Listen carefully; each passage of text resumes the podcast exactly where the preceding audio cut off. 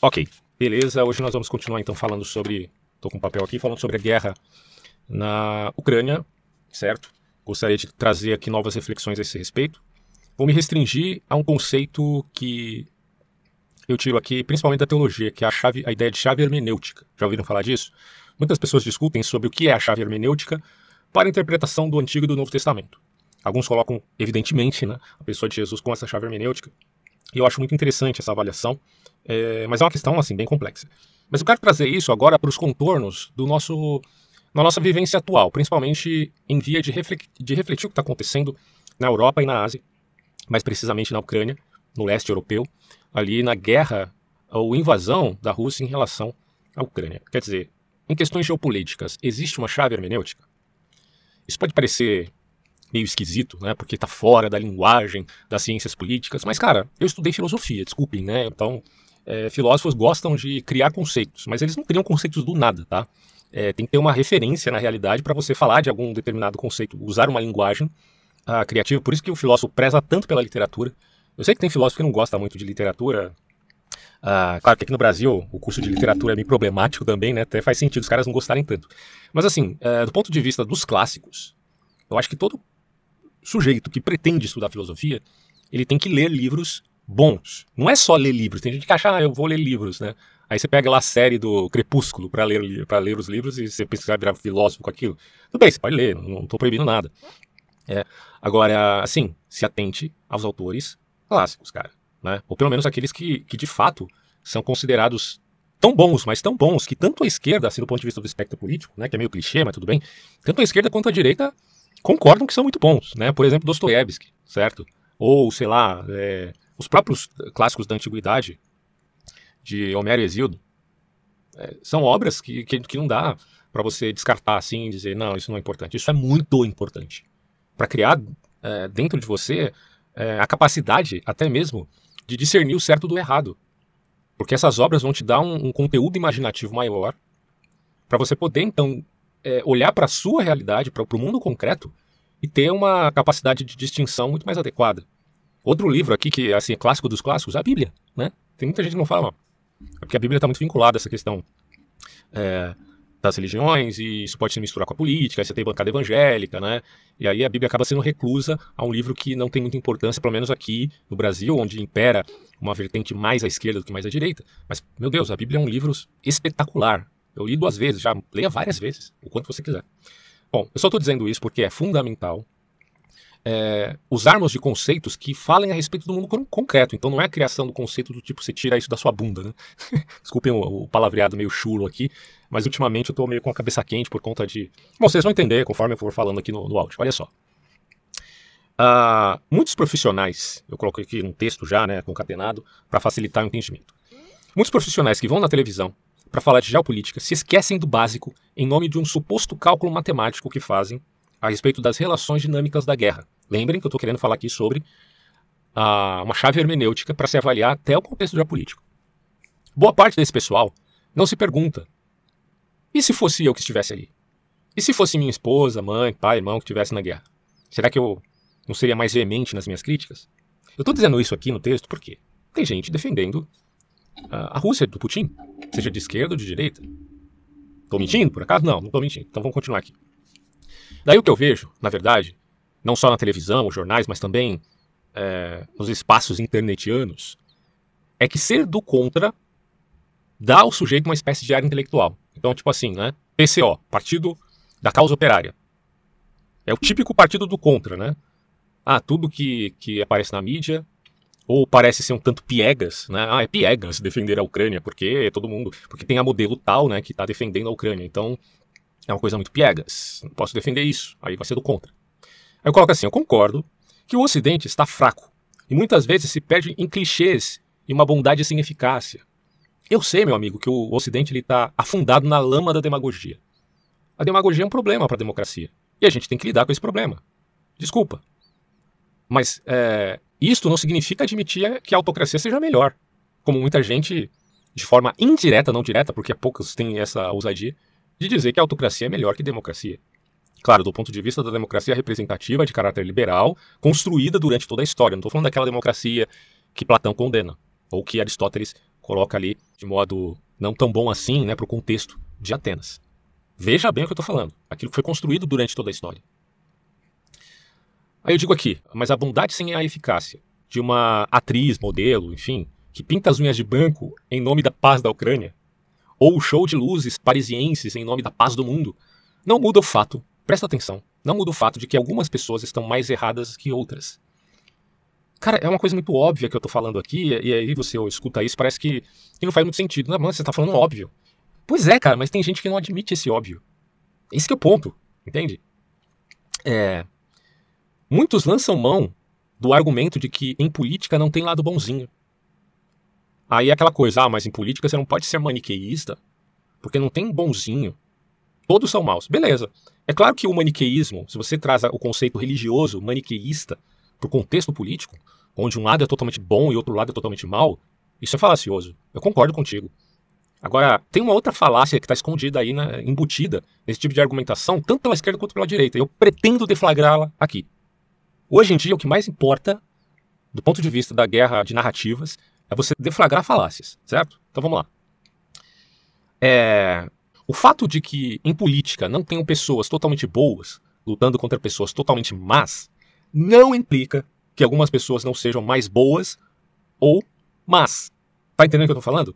O fato de que uma pessoa não é totalmente boa e outra não é totalmente má não implica em que não existam pessoas ou mais bem formadas e que tenham uma ética mais apurada em relação a determinada questão do que outras. Certo? Concorda comigo ou acham que eu estou errado nisso? Porque, do contrário, entre judeus vitimados pelo nazismo e o próprio Hitler, nós acharíamos aí uma falsa equivalência, que seria, portanto, uma falácia que redunda numa ação imoral. Porque você está dizendo, ah, não existe pessoas bonzinhas na guerra. Tá. E em relação a nazistas e as vítimas do nazismo? O que você tem a dizer? Não é certo admitir que, uma, que algumas pessoas, que, que as pessoas que condenaram o nazismo na época do nazismo estavam mais certas do que os próprios nazistas? Então é claro que é uma falácia a equipolência de narrativas. Ponto. E aí fica a questão: entre OTAN e Rússia. Você pode criticar a OTAN sem problema nenhum. Mas fica a pergunta: é certo fazer equipolência da ação dos Estados Unidos no Afeganistão com a ação da Rússia na Ucrânia? Será que é certo fazer a equivalência desses dois países em contextos tão diferentes, como a esquerda costuma fazer?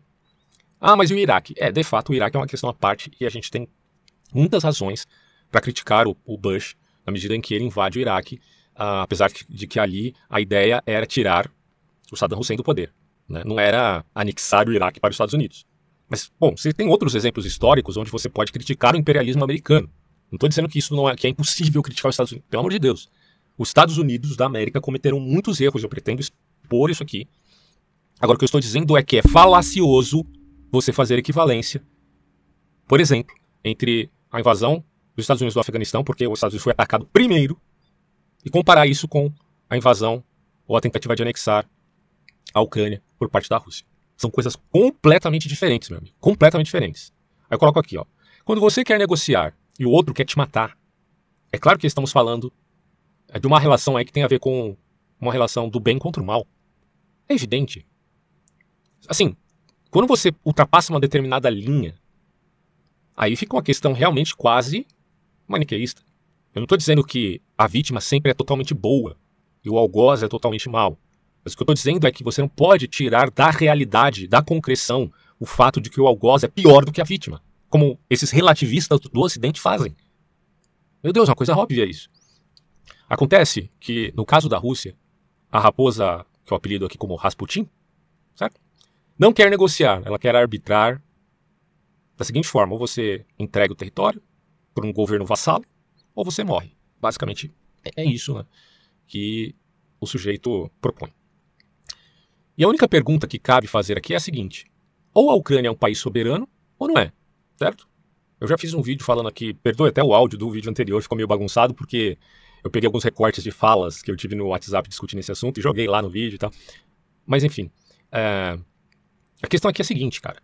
Se a Ucrânia é um país soberano, se a população desse país acha, pelo menos no, no, no, ponto de vista democrático, se a maioria, em termos de votação, acredita que é melhor para a Ucrânia se juntar à OTAN, até por conta da, da cláusula do.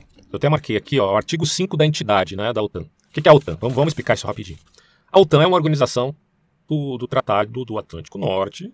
E como vocês já sabem, né, para quem fez ensino médio já deve ter estudado isso, surgiu para reagir aos abusos da União Soviética. Certo? Então ela é uma. O que é a OTAN? A OTAN é uma associação militar intergovernamental. A OTAN tem exército? Não. A OTAN ela tem uma concordância entre 30 países membros, só que ela foi fundada por menos que isso. Então foram se integrando outros países posteriormente, até mesmo do leste europeu ali. Mas os países fundadores, Estados Unidos, Canadá, França, certo? Você tem até ali os Estados Unidos e a França como o conselho estratégico, digamos assim, que tem um papel mais profundo nessas questões. Apesar que a França hoje virou uma coisa assim, é, assim como os Estados Unidos, na verdade, tanto a França quanto os Estados Unidos estão afundados numa retórica demagógica, né? E pretendo explorar isso aqui também na minha fala, daqui a pouco vocês vão entender. Mas assim, a OTAN tem um artigo 5 da entidade que prega sobre o Pacto de Defesa Mútua. Se um é atacado, todos são atacados. Só que fica a pergunta, né? A Ucrânia e a Geórgia, que queriam fazer parte da OTAN, não puderam entrar a tempo, até porque o Putin, vendo a, a possibilidade da Ucrânia fazer parte da OTAN, logo decidiu, bom, tem que fazer alguma coisa para atacar. Porque se esses caras, se esse governo da, da Ucrânia fizer parte, se o país Ucrânia estiver inserido entre os membros da OTAN, aí acabou para mim, né? Porque se eu atacar a OTAN, estou atacando os Estados Unidos. Então ele meio que antecipou algo. É, claro, ele viu uma janela de oportunidade também, sem dúvida nenhuma. Mas é basicamente isso que eu quero que vocês entendam, tá? Tem muita gente até, eu vi o. Nossa, esqueci o nome daquele jornalista. Deixa eu ver o nome dele aqui rapidinho. Só para vocês entenderem. Ele tá marcado aqui numa discussão que eu tava tendo no WhatsApp. Deixa eu só ver aqui a fala do sujeito. Ó, Alexandre Garcia. Olha o que o Alexandre Garcia disse. É o cara que defende Bolsonaro, hein? Vamos lá. Só duas perguntinhas. Se a OTAN foi criada para a defesa militar contra a União Soviética, por que não se desfez quando a União Soviética acabou? Todos entendíamos os objetivos de 1949. Hoje, quais são? Assim, é, eu fico pasmo, cara, pasmo com uma criatura dessa, porque eu não sei onde esse cara, assim, é, vai enfiar a cara depois que, que o Bolsonaro sair do governo, mas vamos lá. É, o Alexandre Garcia, você se esqueceu da Guerra do Golfo? Você se esqueceu, por exemplo, da separação da antiga Iugoslávia? Você se esqueceu da Primavera Árabe, principalmente na Líbia? Na Guerra do Afeganistão? Ou, vamos considerar aqui, agora, atualmente, a salvaguarda que os países do, da, do, do, Oceano Atlântico, do acordo do Oceano Atlântico tem em relação agora à Rússia e China? Será que esses não são motivos o suficiente para manter o tratado? Claro que existia até a discussão né, se a OTAN deveria continuar ou não. Alguns anos atrás, é, se não me engano, a França propôs é, uma dissolução da OTAN e, e, pensando assim, ah, mas a Europa que deveria determinar uma defesa, quer dizer, um novo acordo, um novo tratado militar nesse sentido. Mas enfim, se é a OTAN ou se tem outro nome, pouco importa. O fato é que a OTAN tem um papel fundamental na medida que você tenha no mundo países autocráticos, grandes potências, que inclusive fazem parte da ONU, porque são os países vencedores da Segunda Guerra Mundial. Quando você tem uma Rússia e uma China, meu amigo, você ainda pergunta: ah, mas será que tem que ter o Tratado do Atlântico Norte ainda? Ah, acabou a União Soviética. Acabou mesmo. Acabou mesmo. Fica a pergunta: por que será que aquele soldado russo invadindo a Ucrânia tinha uma bandeira vermelha do stalinismo, com a foice e o martelo. E que vontade que me deu de queimar aquela bandeira, bicho. O negócio é impressionante, cara, impressionante. Mas vamos voltar ao tema aqui. Vamos lá. Ah, fato é que o Ocidente, enquanto mentalidade pautada nas democracias liberais, não está em guerra contra Putin. Pelo menos não antes, né? Agora tá. tá. Mas o que eu estou dizendo aqui, o que aconteceu aqui foi o contrário. É o Putin que se colocou no papel de alguém que está guerreando contra o Ocidente. Só que o, o, a inteligência KGBista, ou pelo menos do espírito da KGB, ah, não existe mais KGB. Mas vamos lá, mudou de nome, mas a essência é a mesma, cara. É, o Putin ele quer convencer as pessoas que ele está lutando numa nova Guerra Fria contra o suposto imperialismo americano. E quando entra nesse tema de imperialismo americano, a esquerda fica com os olhinhos brilhantes, né? Nossa, agora o Putin está lutando contra o imperialismo americano, o Talibã também o Al-Qaeda, aí você tem o Partido da Causa Operária elogiando. Nós estamos apoiando aqui o Talibã, parabéns, batendo palma pro Talibã, porque eles estão, eles venceram o imperialismo americano. Mas que, que raio de imperialismo americano é esse, né? Bom, eu tenho muitas críticas aqui a fazer, por exemplo, aos neocons. Eu não acho que os Estados Unidos tem que ficar interferindo a todo instante nas nações soberanas independentes.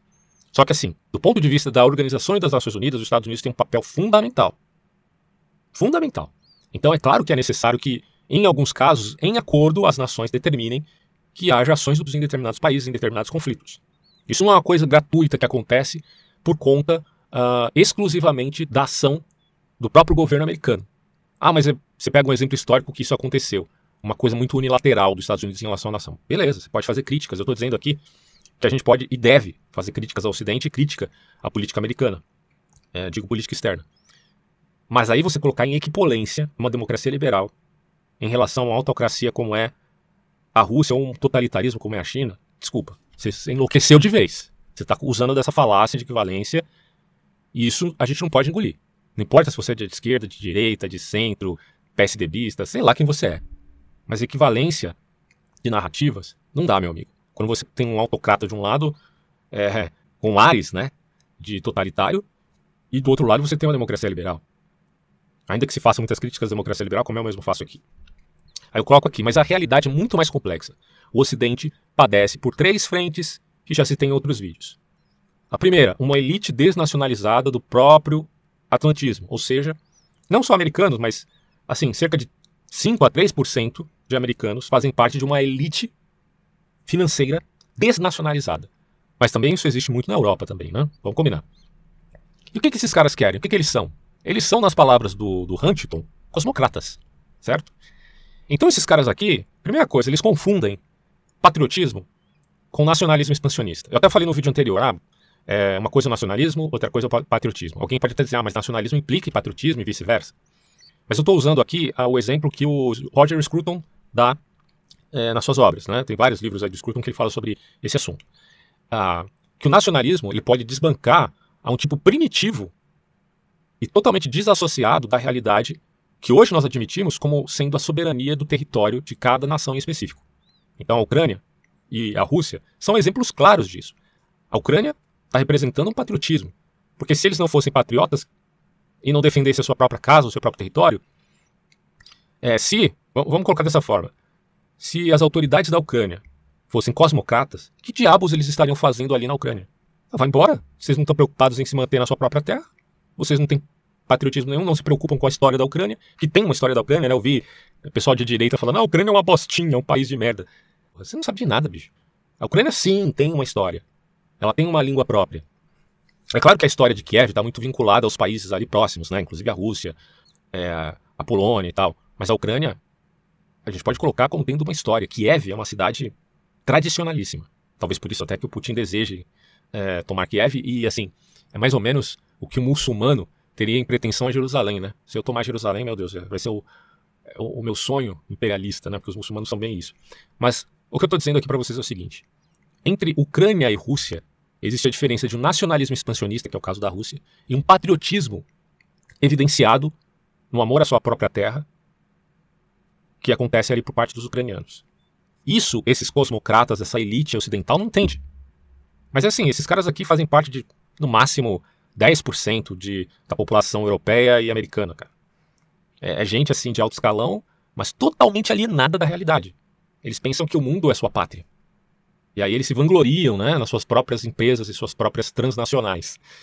É uma coisa meio ridícula, né, mas basicamente é o que acontece ali no Fórum de Davos. Não vou dizer todo mundo, mas boa parte das pessoas que fazem parte desse elitismo e pensam o mundo como eles pensam, não entendem exatamente a conjuntura e o porquê as pessoas se apegam à sua própria terra, à sua própria pátria, uma identidade que não está vinculada a essa, esse espírito faccioso, porque patriotismo não é o mesmo que sectarismo, segundo Roger Scruton explica. É simplesmente uma identidade que está arraigada com os princípios até mesmo do, da ideia de família, por exemplo. Então a gente não tem que ficar, claro, idealizando seja família, seja pátria. Tem muitos problemas, mas tem algo que nos marca é, e que vai além de nós. Que não é só nós, que não é só a nossa tribo, mas que tem a ver com algo maior. E que nós chamamos de pátria, certo? Não que seja a pátria o último bastião do significado da nossa própria existência. O cristianismo, inclusive, prega uma pátria muito maior que a nossa, a pátria celestial e tal é, até falando para os nacionalistas judeus que esperam uma pátria terrena, quando eles têm a herança de uma pátria espiritual e a renegam. Né? Mas o que eu estou colocando aqui é que esse espírito cosmocrático quer fazer do mundo a sua própria pátria. Então, eles ignoram a diferença entre um patriotismo e um nacionalismo expansionista, que é basicamente a diferença que a gente pode fazer agora, de forma prática, entre Rússia e Ucrânia, tá? Outra coisa, se por um lado a gente tem uma elite desnacionalizada no Ocidente, por outro lado a gente tem a megalomania eurasiana que está expressa, por exemplo, nas ideias do Alexander Dugin na quarta teoria política. Eu tenho um vídeo onde eu usei o livro do Mark Sedgwick, que fala sobre a extrema-direita, onde ele se refere ao Alexander Dugin e outros autores ali ligados a ele, ou que o inspiraram, como um ideal que abomina tanto o liberalismo do Ocidente, liberalismo é aquela coisa do capitalismo liberal, quanto abomina também os erros do comunismo e do nazismo. Bom, você abominar os erros do comunismo e do nazismo é uma obrigação, né? Do liberalismo tem muitos erros também do ponto de vista filosófico, ideológico, o liberalismo. Se a gente tomar aquilo, é, até aquele liberalismo oitocentista, você vai cair em muitos enviesamentos, né, num individualismo atomista. E o próprio conservadorismo critica isso. E é bem interessante porque de um lado você tem o Scruton criticando o liberalismo e do outro lado você tem o Hayek criticando o conservadorismo. Agora, quando você coloca o peso da crítica de um e de outro, você vai perceber que o Roger Scruton e o Hayek estão muito mais próximos do que distantes nas suas críticas, né? Porque o Hayek acaba por se colocar um Whig uh, liberal, que era conservador, porque o, o Edmund Burke fazia parte do partido Whig britânico, e o Scruton, apesar de criticar o liberalismo, ele é um cara que defende as liberdades individuais no que concerne, por exemplo, a soberania de um país e a democracia representativa que esse país deve ter. Então, daí você já percebe, nenhum nem outro está defendendo autoritarismo, fascismo e muito menos totalitarismo, evidentemente, né? Então eles estão mais próximos do que distantes. Isso é bem curioso. Então a megalomania eurasiana, é, que aparece nas ideias do Alexander Dugin, que ele chama de quarta teoria política, apesar de criticar o liberalismo, como faz a esquerda, apesar de criticar o comunismo, como faz a direita, e apesar de, de criticar o nazismo, como faz tanto a direita ocidental quanto a esquerda aqui no Ocidente, ele mistura essas ideias. Certo? Ali vocês podem assistir o vídeo para entender melhor. E o que acontece aqui, eu até marquei um vídeo uh, onde, pasme, né? Assim, tem muita gente que não entende muito bem as ideias, por exemplo, do Olavo de Carvalho, o saudoso Olavo de Carvalho, que, a meu ver, cometeu muitos erros nesses últimos anos em, em relação a essa questão da pandemia e tal. Mas, no caso da Rússia, o Olavo era muito crítico tanto do Alexander Dugin quanto do Putin, tá? E se você pega vídeos dele, ele, por exemplo, vai falar uh, uh, que a economia planificada não funciona. Claro, isso já é um argumento que está lá na escola austríaca. A primeira crítica que saiu sobre a economia planificada socialista foi em 1920, por, pelo próprio Mises. Porém, o Max Weber também tinha feito uma crítica similar, parece que foi até antes do Mises, ficou essa meio que essa disputa, mas no final o que eu estou dizendo aqui é que tanto o Max Weber quanto o Mises concordaram de que a economia planificada não funciona. E o que o Olavo de Carvalho dizia é que a partir daí, dessa admissão de que de fato a economia planificada é uma furada, quando os russos perceberam isso, eles tiveram que admitir um capitalismo, um tipo de capitalismo. Claro que teve todo aquele problema das máfias russas após a, a liberação econômica, entre aspas, que aconteceu na, na, no final da União Soviética ali. Uh, mas Hoje, o que impera na União Soviética é o capitalismo de caráter iliberal. É o capitalismo de Estado. Eu falei isso no vídeo anterior, tá? A KGB, ela simplesmente trocou de discurso ideológico, mas ela manteve a sua própria essência totalitária. Isso não se perdeu. Porque esse sentimento russo de imperialismo, ele já existia antes da União Soviética, já existia antes do comunismo. É algo que está enraizado, segundo o próprio Olavo dizia, nos russos desde o século XIX. Eu não sei se. Eu, eu, eu, até cheguei a ver um tempo atrás aí um elogio Olavo, do Olavo de Carvalho ao Alexander Dugin e o fato do, do Steven Bannon tirar fotos com o Olavo de Carvalho e o próprio Steven Bannon elogiar às vezes o Putin me causa muita estranheza, assim. Eu não entendo onde que esses caras se conectam, sinceramente. Eu não acho que o Olavo tenha mudado de opinião antes de morrer, mas se mudou é uma coisa bem estranha, né? Porque ele é grandemente crítico do Dugin. Mas aí de repente o cara começa a elogiar o Dugin e você fica perguntando: que isso significa, né? Mas enfim. O fato, meu amigo, que eu quero expor aqui para vocês é o seguinte: esse ideal do Alexander Dugin está particularmente vinculado às suas ideias intelectuais. Ele é um pensador renomado da Rússia, mas ele é muito mais famoso fora da Rússia, né? Eu até coloco isso segundo a obra do, do Mark Sedgwick. O Dugin ele é mais famoso fora da Rússia do que dentro da Rússia. Acho que a pergunta até que ponto o Dugin tem influência enquanto pensador geopolítico sobre o Vladimir Putin? Não sei. Tem gente que diz que não tem influência nenhuma. Tem gente que diz que tem grande influência. Mas aí fica em aberto a questão. O fato é que essa última ação do Putin reflete, sim, as ideias do Dugin. Porque esse Dugin é o mesmo cara que vivia falando mal da Ucrânia. Não sei se vocês. É, assistam esse vídeo que eu fiz sobre o Dugin. na minha série sobre raízes da extrema-direita. Vocês vão entender. Aí fica a perguntar, então quer dizer que o Dugin e o Vladimir Putin são de direita? É como eu disse no vídeo anterior, esse conceito de direita e esquerda não faz muito sentido ali. É claro, o Mark Sedgwick coloca como extrema-direita. Mas é, se você se volta para o que eu acabei de falar aqui, que a troca de discurso ideológico não significa tirar a essência totalitária que existe na ideia de imperialismo russo, aí você vai entender o que eu estou falando. Ah, extrema direita, extrema esquerda. Isso não é uma coisa matemática, pelo amor de Deus. Você está fazendo um cálculo matemático aí para quantitativo, né? É, para dizer se é uma coisa de direita ou esquerda. Não faz muito sentido, certo? É, o que faz sentido é que esse sentimento que existia no Stalin também existe no Putin. Não importa, aí os caras ficam, ah, mas o Putin criticou o Lenin nisso e naquilo. Cara, e daí? Cai na real, bicho. O que importa é a essência, que mantém a ideia de que a Rússia tem que ter o um papel principal no mundo. Assim como Stalin pensava.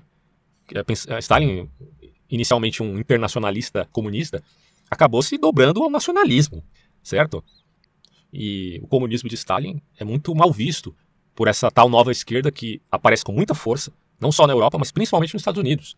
Com, aquelas, com aquele figurão máximo chamado Herbert Marcuse, que até critica o, o governo da União Soviética, mas é, tendo em vista fazer uh, uma nova frente com novos agentes históricos, que são aí a classe estudantil, uh, os revolucionários sexuais, por isso que ele escreve a obra Eros e Civilização, e ele expõe ali nessa obra, ou na, assim, as ideias gerais de Marcuse é a seguinte: para você ser empoderado, você tem que ser um narcisista.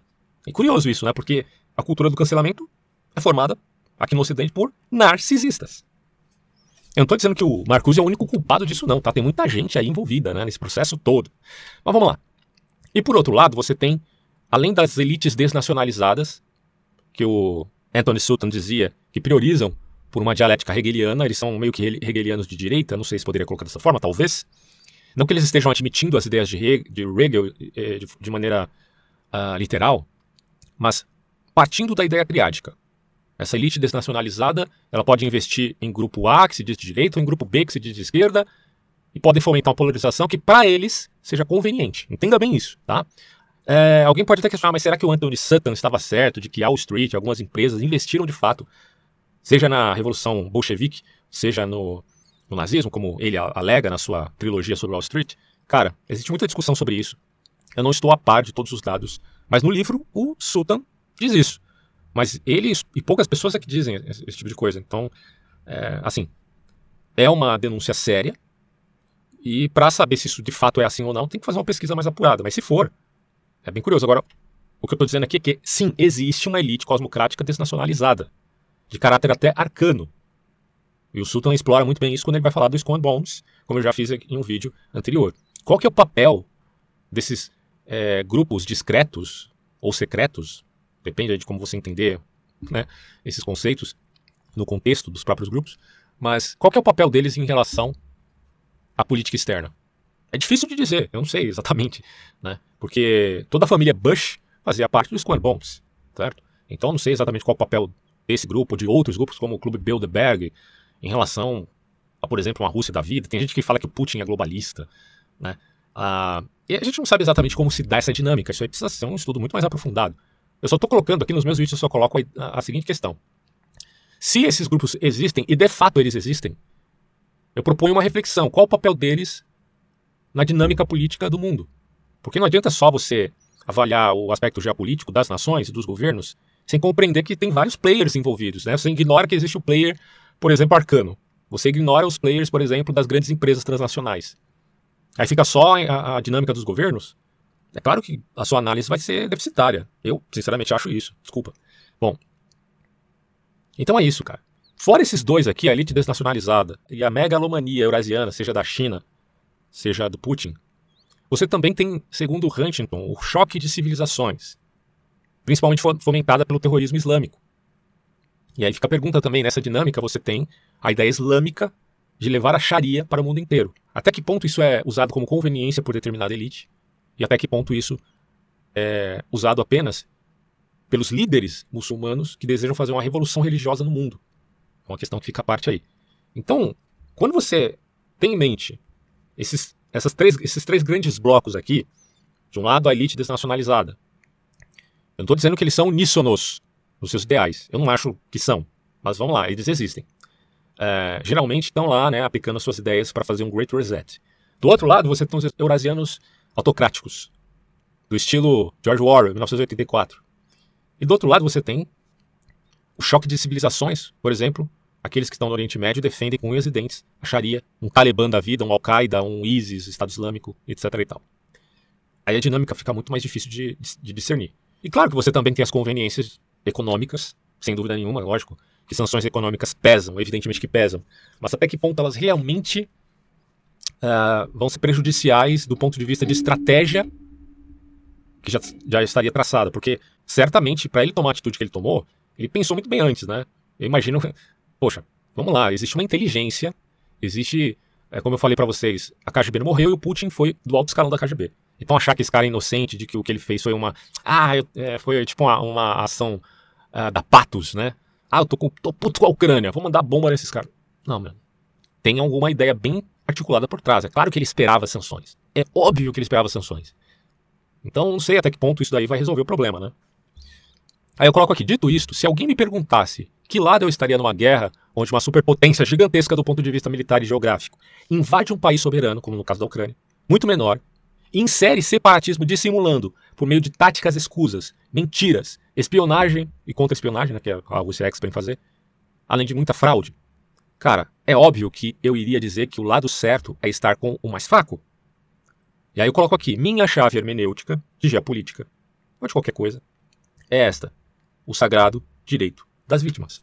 Até estou pensando em escrever um livro com esse nome, o sagrado direito das vítimas. É uma coisa meio óbvia, né? Tá lá no Apocalipse de João. Os mártires estão clamando: quando o Senhor fará justiça do nosso sangue que foi derramado na terra? Repito, sagrado direito das vítimas. O problema é que o Ocidente, cara, ele está afundado na demagogia.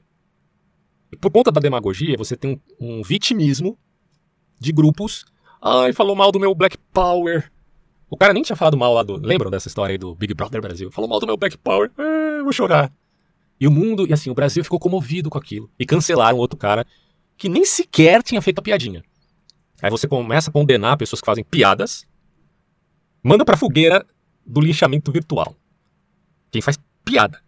Agora, o, o cara lá, o Putin, né, que manda bomba na cabeça das, dos civis na Ucrânia, aí você não fala nada. Ah, mas isso aí eu não entendo muito bem sobre guerra, né? Então o problema é que uma coisa é o sagrado direito das vítimas, vítimas reais.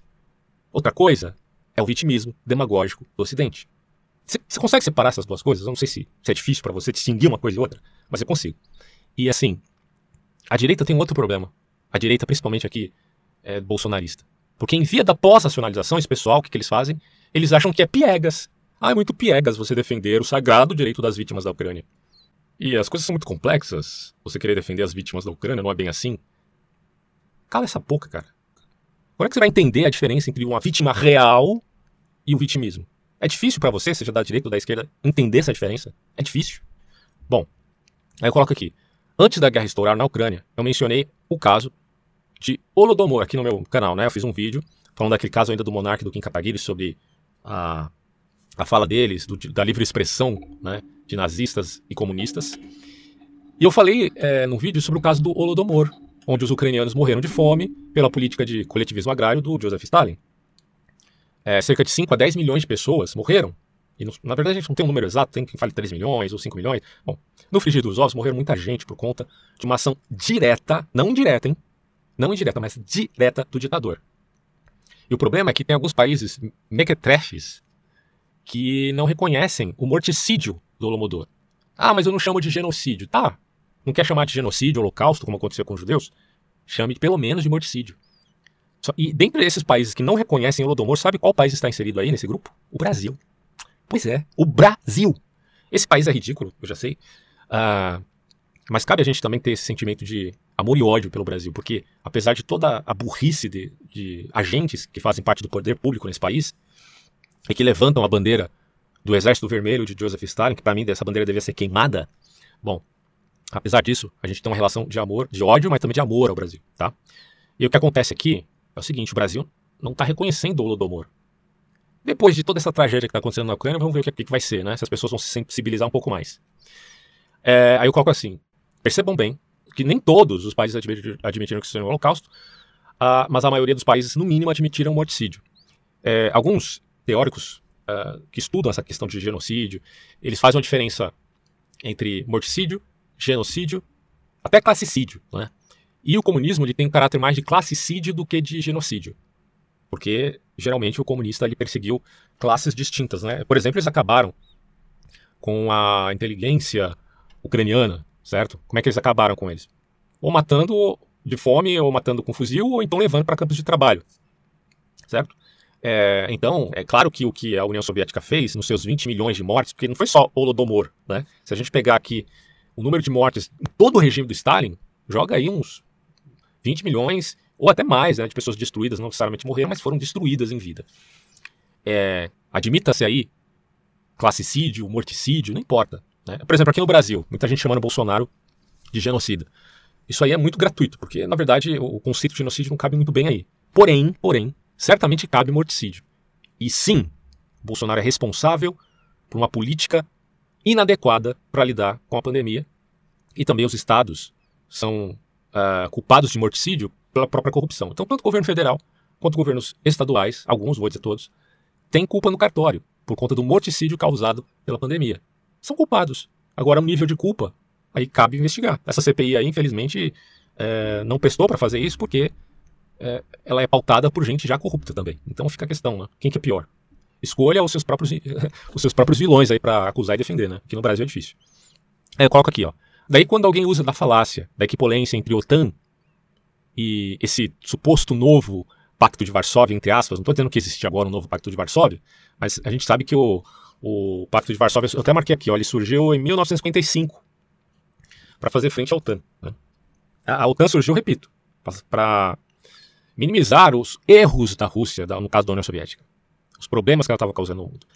E aí surge o Pacto de Varsóvia para fazer frente a isso. A gente tem aí agora a Rússia de Putin com esse ideal. É... O que significa aqui que eu estou dizendo é o seguinte: eu não ignoro os erros que a OTAN teve desde sua criação até aqui. A gente pode avaliar isso com é, mais pontualidade, em casos específicos, ok, sem problema nenhum. Mas é claro que a Rússia é infinitamente pior, o que evidentemente não santifica o Ocidente.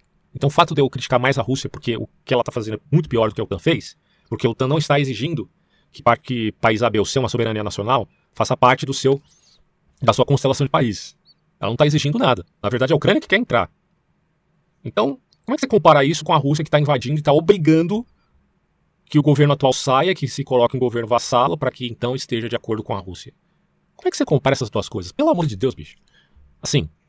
Mas daí se esquivar de que um país soberano foi invadido e com empulhações argumentativas ficar com um discurso de guerra fria, apelando ao argumento fraudulento da equipolência dos contrários, relativizando o óbvio, a meu ver, é um absurdo.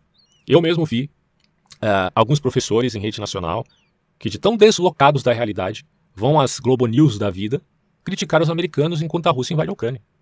A Rússia invadindo a Ucrânia e o professorzinho, o professor Eco, vai lá, seja na Globo News, CNN, um monte de canais aí, e vão criticar os Estados Unidos. Meu amigo, qual que é o teu problema? É burrice? Não, é ideologia. A ideologia cega as pessoas, essa é a realidade. Né? Esse tipo de coisa, escrevo aqui, deve ser denunciada visto que a mesma tática de dissimulação que Putin usa, não só em país, não só no seu país, porque tem muito russo enganado pela desinformação que existe na própria Rússia. Até alguns russos mais uh, informados, né, fazendo manifestação contra o governo russo, recebe paulada na rua. Né? Mas a, a, dissimulação do Putin vai além das fronteiras da Rússia. Entenda bem. A KGB sempre foi além das suas próprias fronteiras. Não faria sentido você ter uma polícia secreta. Não faria sentido você ter espionagem contra espionagem se você não saísse das suas fronteiras. É, só que a esquerda aqui no Brasil, já disse milhares e milhares de vezes, ela é perversamente hipócrita. Ela admira o método da desinformação, isso historicamente está catalogado. Ela só não gosta muito de desinformação quando isso parte de uma direita bolsonarista da vida, né? Aí, aí desinformação não pode, tem que regulamentar a mídia, como diria o Lula. Aí já não pode. E claro que não pode, eu também sou crítico da direita bolsonarista enquanto esta faça desinformação. Evidente. Tá? Fake news, desinformação, tudo isso é muito ruim. Porém, é, Há de se notar que uma coisa é o fake news, outra coisa é a desinformação provocada por uma agência especializada como é a Polícia Secreta Russa. Né? São coisas assim estratosfericamente diferentes. Não dá para você falar que o fake news do WhatsApp é a mesma coisa que a desinformação russa. Desculpa. Você não entendeu nada se você está comparando uma coisa com a outra. Bom, aí eu coloco, e por incrível que pareça, pelo fedor de isenção, vocês querem falar de isentões? Então vamos falar de isentões agora. pelo fedor de isenção diante de algo trágico, tanto Bolsonaro como Lula se encontram do mesmo lado do barco. Como diria o Norberto Bobbio, os extremos se tocam. Se tocam de maneira promíscua. E nesse caso, se tocaram em nome da Rússia do Vladimir Putin. Ali se reuniram PT, Bolsonaro, bolsonaristas no caso. Não estou dizendo que todos os petistas e todos os bolsonaristas concordariam com isso, mas boa parte deles estão ali. Se juntou também o PCO, que fez nota de apoio ao Putin. Se juntou a esquerda anti-americana, né? seja, seja do, do PCB, PCdoB. É, eu não sei se alguns desses caras podem ter tido um, um vislumbre de sensatez e ter é, condenado os ataques da Rússia, mas enfim, dificilmente, né? Se juntou ali o, alguns do PSOL, pode ser que um ou outro tenha criticado, né? É, o Putin, mas no geral, é, a esquerda aqui no Brasil é anti-americana. Mas se juntou também a extrema-direita, se juntou, junto com a extrema-direita, tá o Nicolás Maduro, uma coisa bem curiosa, né? O ditador da Venezuela, o governo cubano, enfim, todos de mãos dadas para saudar a mandioca em sinal de vassalagem ao suposto conservador comunista Vladimir Putin. É claro que dizer conservador comunista é uma piada que eu estou fazendo aqui, porque, enfim, né, uh, a esquerda vê o Vladimir Putin com aquele sentimento ainda da grande Rússia stalinista, e a direita vê o Vladimir Putin como o conservador.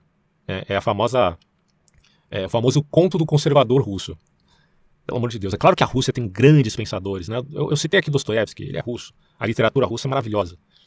Mas isso não justifica os crimes da Rússia. Os erros da Rússia estão aí, desculpa. É, e eu coloco, repito aqui, apesar de reconhecer um aspecto profundamente técnico em geopolítica e economia, eu sei que é uma questão complexa, difícil, não estou aqui para dar é, pitacos sobre esse tipo de temática, porque são anos de estudo para você poder realmente falar mais profundamente sobre geopolítica. E é claro que eu mesmo acompanho é, os cientistas políticos que falam do assunto, que são entendidos, que estudaram o tema anos a fio. Esses caras têm que ser ouvidos, eu não estou dizendo que não, tá?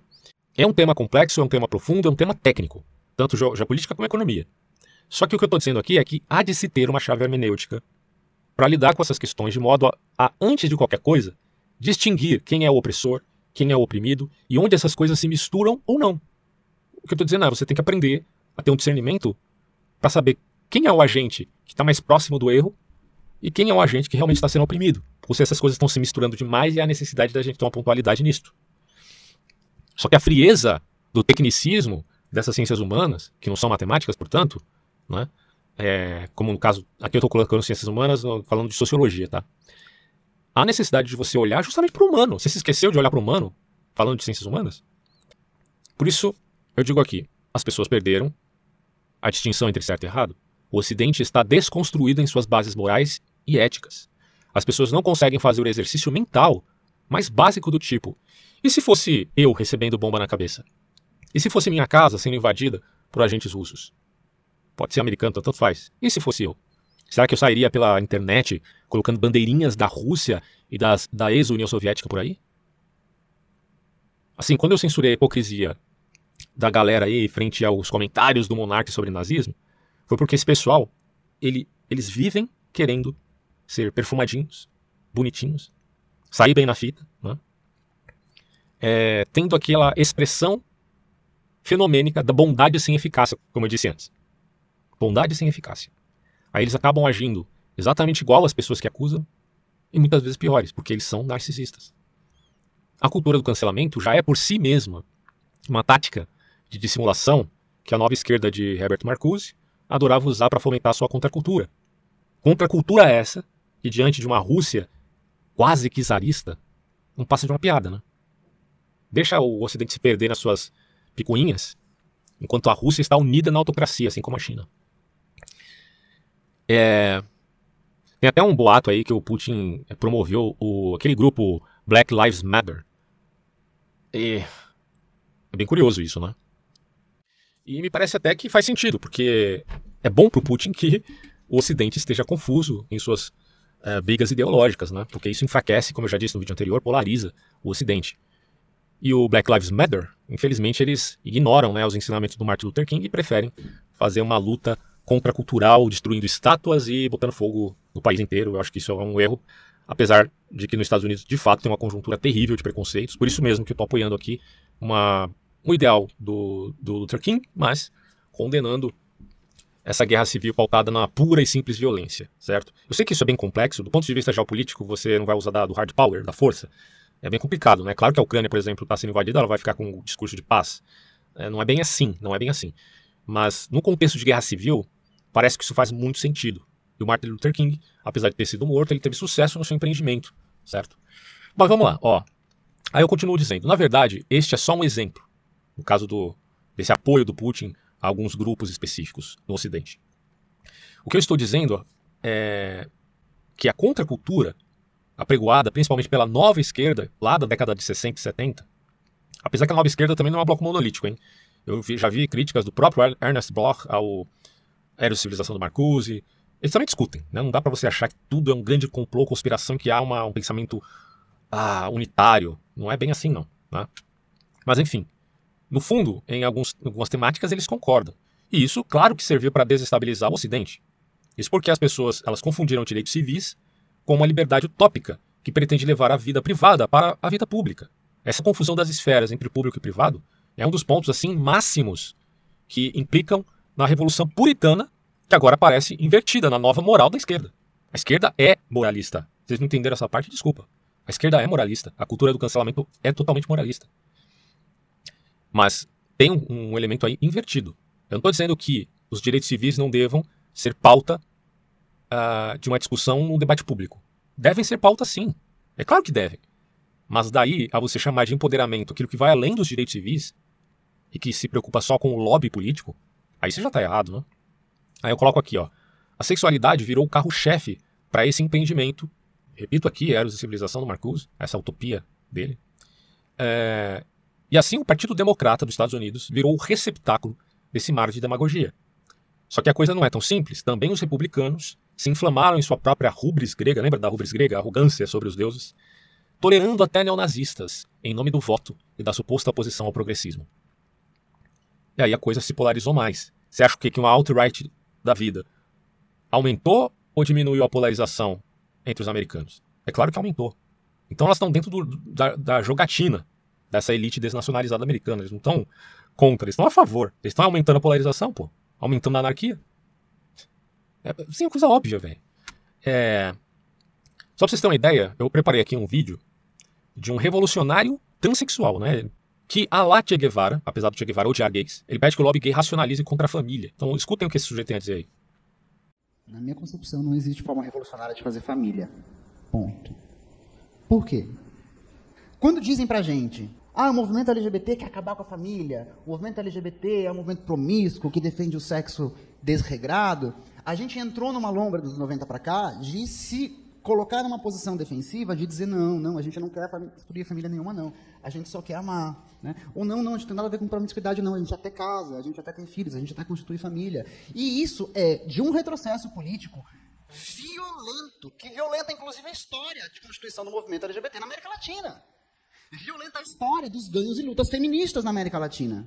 Então cabe a radicalização nossa também de afirmar com todas as letras o que é uma estratégia política crítica antissistêmica. Ah, porque vocês querem destruir a família? Sim.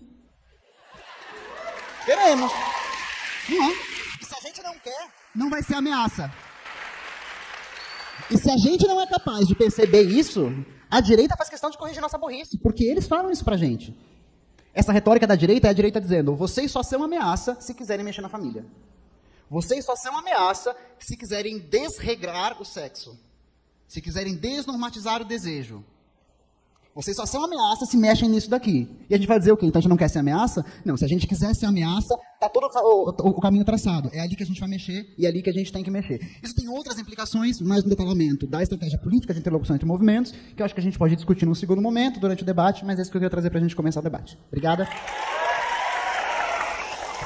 Bom, aqui nós percebemos que o que esse pessoal quer fazer é demolir a estrutura da sociedade, aquilo que a gente chama de tecido social.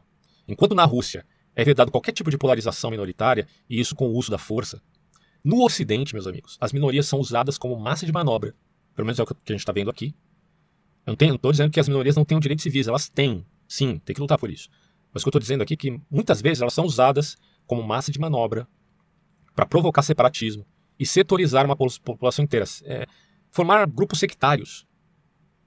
Em outros termos, o belo serviço que criaturas como Herbert Marcuse, Michel Foucault, entre outros aí, né, fizeram, serviu apenas para dar ferramental ao identitarismo, para que este, por fim, atingisse a sociedade e a enfraquecesse. Esses mesmos caras que acusam que o sentimento patriótico leva ao nacionalismo e o nacionalismo leva ao expansionismo, eles mesmos pregam o identitarismo sectário em grupos minoritários. Dá para entender o troço desse? Bom, não é à toa que eles são inimigos das instituições, principalmente em caráter celular, já que eles querem justamente, é, como disse o sujeito aí, né, a, atacar a célula máter da sociedade, que é a família. É, eu já disse antes, não que a família seja uma coisa perfeita e idealizada, também não cai nesse conto do vigário aí do conservadorismo burro, né? Eu não, não tô aqui para ficar idealizando a família perfeitinha. A família tem muitos problemas. Só que quando se fala de família enquanto instituição, ela é sim a célula máter da sociedade, a principal instituição de qualquer povo. E daí a ousadia desses revolucionários de boteco da USP não é pouca, né? Sejam eles feministas, LGBTs, qualquer grupo aí. Na verdade, o feminismo LGBT virou uma amálgama, né? Chamada ideologia de gênero, que é o feminismo de terceira onda, é basicamente isso. É, isso aí, cara, é um instrumento pelo qual esse pessoal deseja, pelo menos em tese, destruir lares, né?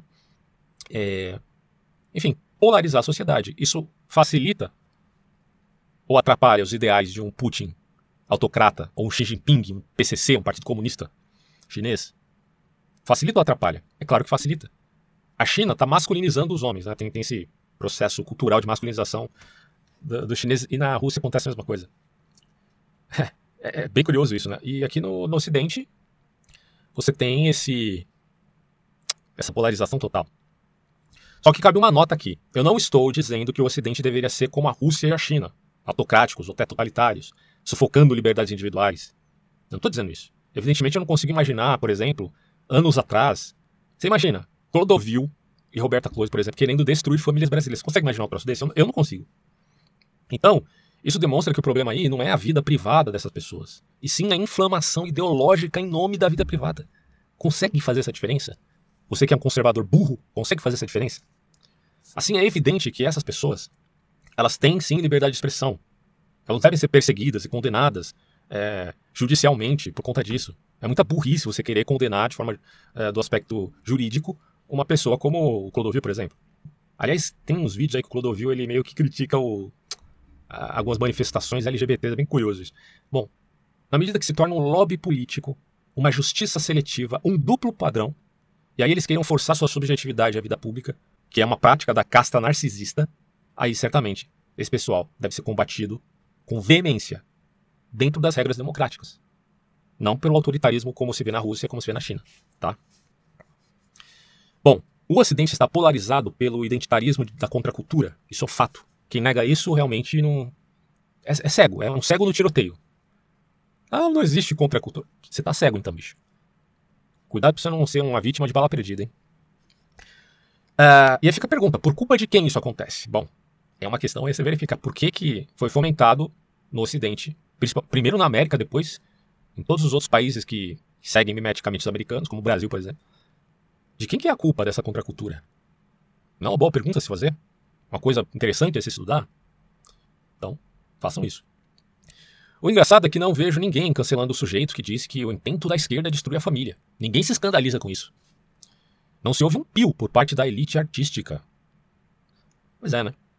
Daí quando vemos uma Rússia e China que dão de ombros para o besteirol, besteirol do Ocidente, que já se perdido na propaganda massiva e até hollywoodiana das minorias, sabemos que eles, os eurasianos, têm vantagem em qualquer guerra que surja, digo do ponto de vista estratégico, porque eles mesmos fomentam isso no Ocidente. Você está entendendo isso? Rússia e China fomentam polarizações no Ocidente para enfraquecer o Ocidente. Tem gente que chama isso de guerra de quinta geração. Tem o pessoal aqui que fala sobre esse assunto. Primeiro você desmantela o seu inimigo.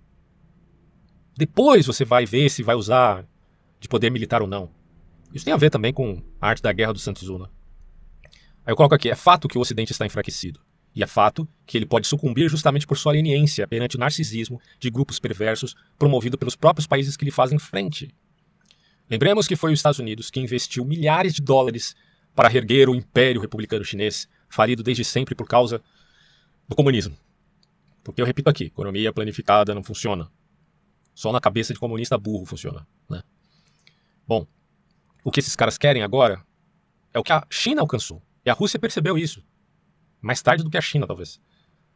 O que funciona é o, cap... ah, o capitalismo de Estado funciona, porra, funciona. Ah, então o capitalismo não é uma ideologia? Não, é uma ferramenta. Você pode usar o martelo para bater prego, pode usar o martelo para matar gente. E a China entendeu que você pode usar o martelo para bater prego. E que isso funciona.